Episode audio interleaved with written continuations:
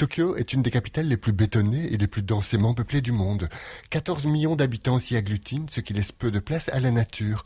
Les parcs et jardins n'occupent que 6% de la superficie de la ville. C'est deux fois moins qu'à Londres et quatre fois moins qu'à Paris.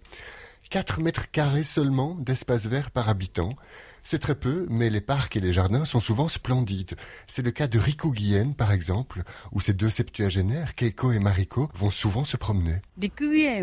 Ce jardin date de 1702. Il remonte donc à l'ère Edo, comme on appelait Tokyo à l'époque.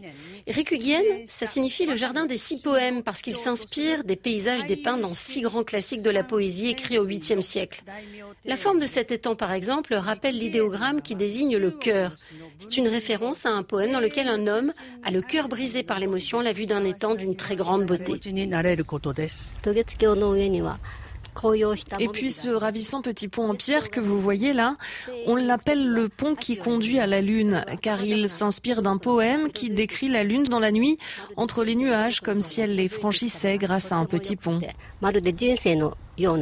C'est bien simple, les jardins, ces deux amis, ne pourraient pas s'en passer, et cela ne date pas d'hier. Moi, j'ai toujours été passionnée par les haïkus. Ce sont des poèmes traditionnels très courts qui visent à transmettre une émotion visuelle fugace mais intense. Un peu comme un flash, si vous voulez. Une émotion liée à la nature et aux saisons.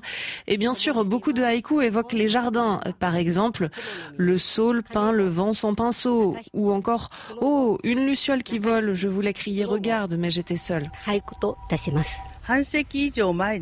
Mon plus beau souvenir, c'est la découverte des jardins zen de Kyoto quand j'avais 11 ans pendant un voyage scolaire. C'était magique. Jamais j'oublierai ce moment, tant de beauté, de simplicité, de sérénité. J'en étais bouleversée. Nos jardins sont un ravissement pour les yeux, mais aussi un grand apaisement pour l'âme.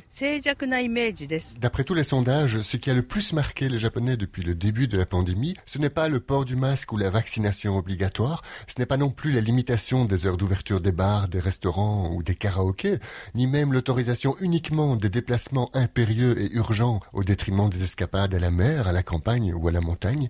La fermeture des parcs et des jardins ou les restrictions mises à leur accès.